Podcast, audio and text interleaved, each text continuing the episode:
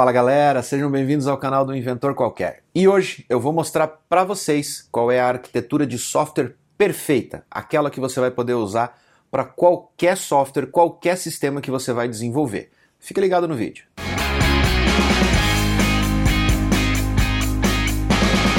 O assunto que nós vamos abordar neste vídeo é só uma introdução do que nós vamos vir a falar aqui no canal. Isso mesmo. Para quem não está acompanhando, ou quem chegou no canal agora, a gente tem uma série inteira falando sobre AWS na prática, ensinando desde a criação de conta até a publicação de uma API na Amazon, tornando ela escalável, redundante e muito mais, com várias dicas a respeito de segurança, performance e até economizar dinheiro em cloud. Então, se você perdeu, eu vou deixar aqui no cardzinho o endereço da playlist, só clicar e você vai lá para o nosso curso de AWS. Mas o curso pode ter acabado ou deve estar tá acabando, provavelmente a gente deve estar tá no último capítulo, mas a gente vai continuar falando sobre a AWS e esse vídeo sobre arquitetura é só uma introdução a uma série de dicas e macetes que eu vou trazer para você aqui no canal do Inventor Qualquer para você aplicar na prática são técnicas que eu já apliquei na prática em projetos de grande porte, de alta performance e que funcionam e que podem fazer você não só economizar grana, não só aumentar a performance e a segurança da sua aplicação rodando em cloud, como também fazer aquela moral com a chefia e com os seus colegas de trabalho. Então, Fica ligado no canal e vamos falar sobre arquitetura. Para começar, eu preciso falar para vocês um pouquinho sobre como era ser um programador na década de 90. Na década de 90, quando basicamente tudo estava começando ainda, engatinhando, era meio bagunçado, se é que eu posso dizer meio. Não existiam definições como arquitetura ou metodologias ideais ou boas práticas para desenvolvimento como existem hoje. Hoje existem tantas metodologias e tantas arquiteturas que é até difícil escolher uma ou escolher algumas para você poder aplicar nos projetos que você participa. Mas naquela época, a dificuldade era de você encontrar pelo menos uma que fosse evoluída o suficiente para que você pudesse utilizar. Muitas delas eram apenas conceituais, desenvolvidas décadas antes, quando a computação ainda engatinhava mais ainda, quando era mais nova, quando ainda só se tinham linguagens de programação limitadas a mainframes e computadores que você nem sequer tinha visto na sua vida e talvez nem sequer viria a ver durante a sua carreira. Então, tudo isso acabou incorrendo em desenvolvimentos de software que não respeitavam nenhuma boa prática, até porque as boas práticas nem sequer tinham sido muito bem definidas. Muitas linguagens de programação surgiam o tempo todo. PHP, Python, .NET, tudo isso veio vindo numa avalanche de evoluções e gente tentando criar novas formas e formas mais eficientes de poder fazer o trabalho. Logo, a web veio revolucionando ainda mais este mercado e aí durante um bom tempo nós ficamos divididos entre devo me especializar em ser um programador de aplicativos nativos do sistema operacional ou devo me especializar em ser um desenvolvedor web para a internet. Mas tanto um quanto o outro ofereciam muitas desvantagens. Na parte de desenvolvimento nativo, Linux não estava muito bem difundido, foi começar a ficar um pouco mais popular ali para o final dos anos 90. O Windows era o sistema operacional mais utilizado, mas ele mudava demais de plataforma para o Windows 95 e depois para o 98. Logo veio o Windows 2000 baseado no core do Windows NT, que mudou basicamente tudo que estava relacionado à questão dos compiladores. Logo vieram outras evoluções e assim por diante. E nem vou mencionar a questão dos dispositivos Apple, que funcionava com o macOS 9 e depois pulou para o macOS 10 com uma plataforma completamente nova baseado no kernel do BSD. Então, tudo mudou novamente e tudo precisava ser refatorado, tudo precisava ser reinventado e lá se vão por água abaixo todas as boas práticas que todo mundo achava que estava desenvolvendo para poder aplicar no desenvolvimento de software para todas essas plataformas. E na parte web, tinham tantos navegadores diferentes e era tão desigual a maneira como cada navegador tratavam as páginas web que era muito comum você ter que testar não só em vários navegadores, como ter que testar em máquinas diferentes para ter certeza de que a página web que você estava desenvolvendo ia conseguir, no mínimo, ser aberta. E foi nessa época que surgiu aquela coisinha chata das pessoas começarem a colocar no rodapé das páginas dizendo esta página é melhor visualizada no Netscape ou esta página é melhor visualizada no Internet Explorer. Porque a disparidade de recursos entre os navegadores era tão grande que era mais fácil você tentar forçar o usuário a utilizar o navegador que você usou para testar a sua aplicação do que conseguir fazer a sua aplicação ser compatível com todos os navegadores. E mais ou menos nesse período começaram a surgir as primeiras arquiteturas de software. A primeira e mais famosa delas, e que na época para nós foi uma grande revolução, era a tal da arquitetura cliente-servidor, porque tudo era desenvolvido para rodar localmente na máquina onde a aplicação estava rodando. Quando você já falava em ERP, em sistemas de gestão empresarial, você já precisava ter um servidor, mas era muito difícil uma empresa de pequeno porte, especialmente, conseguir comprar um computador, porque era muito caro. Agora imagina uma empresa de pequeno porte investir em um computador e ter uma outra máquina só para funcionar como servidor para você poder hospedar o banco de dados e ficar consumindo daquela máquina. Então, normalmente, mesmo usando a arquitetura client-server, os bancos de dados eram hospedados dentro das mesmas máquinas aonde a própria aplicação rodava, o que não fazia o menor sentido, porque se aquela máquina sofresse algum dano, todas as informações se perdiam. No encalço da revolução do client-server, vieram outras arquiteturas, MVC, MRVC, Agora nós estamos na tendência e no hype do microservices e assim por diante. Se você for procurar uma lista na internet de arquiteturas já concebidas, você vai ver uma lista tão gigantesca que você vai se assustar e vai falar: "Cara, eu acho que eu vou desenvolver minha própria arquitetura que é mais fácil". Mas espera lá, para que você entenda a necessidade de você adotar uma arquitetura no desenvolvimento de um software, eu vou te contar uma historinha bem breve, bem rápida. Quando você começa a desenvolver um sistema baseado em nada, ou seja, você começa a estruturar todo o sistema do zero, desde a parte de organização de arquivos até a estruturação do próprio código, a hierarquia de código, onde essas informações vão ficar alocadas, como vão ser as divisões de classes ou de arquivos mesmo dentro do seu código, você tem que redesenvolver ou reinventar a roda.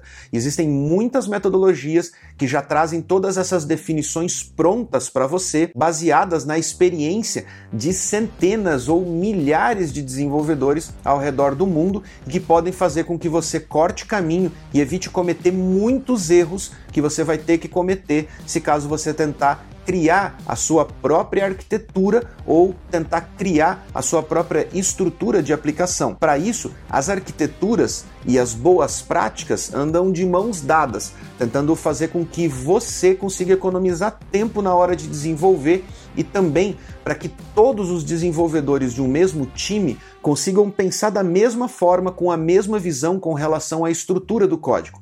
Para para pensar numa empresa que desenvolve um sistema e de repente um dos desenvolvedores sai da empresa. E esse desenvolvedor era justamente aquele desenvolvedor que criou o conceito ou criou a base desse sistema. Quando esse desenvolvedor sai, ele leva com ele todo o conhecimento e a visão que ele tinha com relação a como esse sistema deveria ser da forma ideal. Se ele não documentou, o que é muito comum de acontecer, você e o resto dos membros da equipe que ficaram para trás vão começar a tentar elaborar maneiras diferentes de poder melhorar aquele sistema. Uma vez que ele foi criado por uma única pessoa, com certeza ele vai ter muita coisa para ser melhorado. O que vai acontecer é que vocês vão começar a escrever códigos diferentes num sistema já existente. E quando isso começar a acontecer, o sistema vai virar uma salada de frutas e ninguém mais vai conseguir se entender. Cada membro da equipe que entra adota uma postura diferente ou programa do jeito que dá na telha dele e logo o sistema está completamente inviável, está completamente impossível de você conseguir dar manutenção naquele sistema, porque cada arquivo que você abre está programado de uma forma diferente, utilizando hierarquias diferentes, utilizando estruturas de arquivos diferentes e finalmente a equipe vai chegar à conclusão de que o sistema precisa ser refatorado. E eu não estou falando isso depois de 10 anos de desenvolvimento. Eu estou falando que se acontecer dessa forma, isso vai acontecer em questão de meses. O sistema vai crescer rápido e vai crescer desordenado. Uma boa arquitetura, uma boa adoção de arquitetura vai fazer com que tanto você quanto a sua equipe, quanto a empresa tenham segurança e produtividade no desenvolvimento dessa plataforma.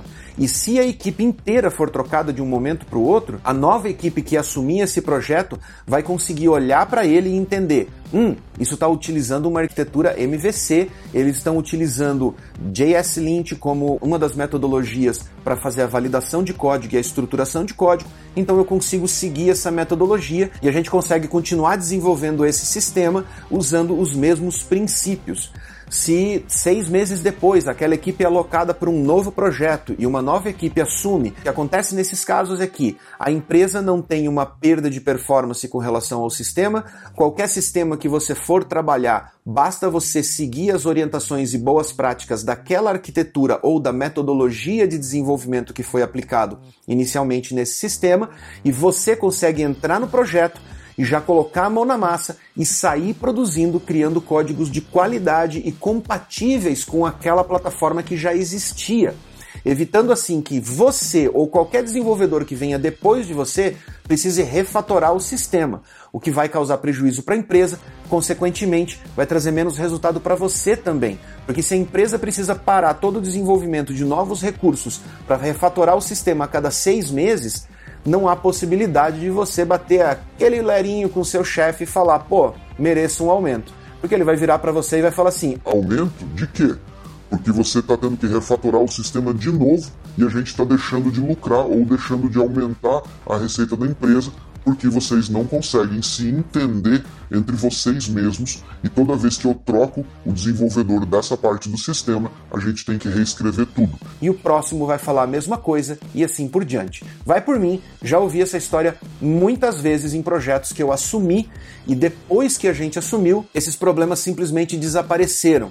E as equipes que vieram depois assumindo esses projetos puderam olhar para o projeto e falar: legal, eles estão usando essa metodologia, eles estão usando essa arquitetura, basta a gente seguir os mesmos padrões que tudo vai ficar bem e a gente vai continuar desenvolvendo esse sistema. Mas uma coisa muito importante de entender é qual arquitetura adotar e como adotar ela. Já passei por projetos aonde os desenvolvedores que trabalharam na versão inicial do projeto tinham acabado de sair da faculdade e nunca tinham trabalhado na prática mesmo, no mercado, botando a mão na massa. E saindo da faculdade com aquele conceito fechado, travado de desenvolvedor Java, que trabalha com frameworks extremamente extensíveis e com metodologias que só funcionam no meio acadêmico. Vai por mim, não tô falando mal da galera que faz faculdade, também não tô falando mal da galera que programa em Java. Porque quem programa em Java e está no mercado também entende que você não pode levar metodologias, arquiteturas e certos conceitos ao extremo, porque senão no final você acaba prejudicando a segurança ou a performance ou a sua própria produtividade na hora de desenvolver ou dar manutenção nesse sistema. Toda metodologia ela é criada ou ela é concebida dentro de um cenário ideal, de um cenário perfeito. E nós sabemos que na vida real não existe essa utopia de cenário perfeito, de realidade perfeita. Todos os sistemas são diferentes, as empresas são diferentes, os fluxos, os processos são diferentes e não poderia ser diferente o fato de você ter que adaptar essas metodologias e boas práticas a cada realidade que você tem. Cada conceito desse foi criado pensando no mundo ideal em que aquele conceito se encaixa. Entendeu? Não adianta você tentar encaixar a realidade a um conceito. Cada conceito e cada boa prática tem que ser adaptada à sua realidade. Quando eu peguei alguns dos projetos que vieram da mão desses desenvolvedores recém-formados, eu vi coisas absurdas como uma plataforma desenvolvida para a web em que todo o sistema era monolítico e todas, absolutamente todas as classes desse sistema tinham interfaces atreladas a elas. O que isso causava? Causava um tremendo delay no desenvolvimento e na entrega de tarefas. Porque se você modificasse um parâmetro em um método específico, você teria que sair atualizando não só as classes dependentes, o que é até natural você fazer, mas você tinha que ficar atualizando interfaces e classes, interfaces e classes, interfaces e classes, interfaces e classes e assim por diante, até você chegar nos níveis mais altos do sistema, sendo que o sistema era tão simples que em certos módulos do sistema a única tarefa que ele tinha que fazer era pegar dados de uma determinada base fazer uma modificação desses dados e inserir dentro de uma outra base de dados. Para isso, existia um framework cheio de camadas, cheios de interfaceamento que causavam uma demora tão grande no desenvolvimento que tarefas que podiam ser feitas em 10 ou 15 minutos levavam horas para serem feitas dentro do sistema. E a complexidade do sistema também não era lá aquelas coisas.